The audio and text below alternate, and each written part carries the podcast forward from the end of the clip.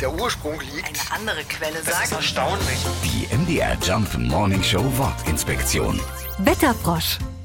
Der kleine grüne Laubfrosch galt früher tatsächlich als echter Wetterfrosch.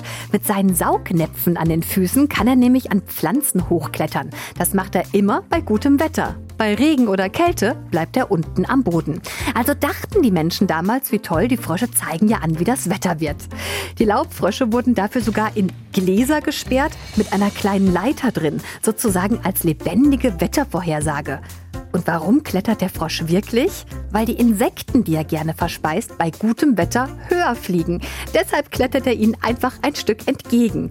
Heute gibt es zum Glück keine Frösche mehr im Glas. Wetterfrosch sagen wir nur noch scherzhaft. Zum Wettermoderator zum Beispiel. Zur Wettermoderatorin sagt man vielleicht ein bisschen charmanter auch gerne mal Wetterfee.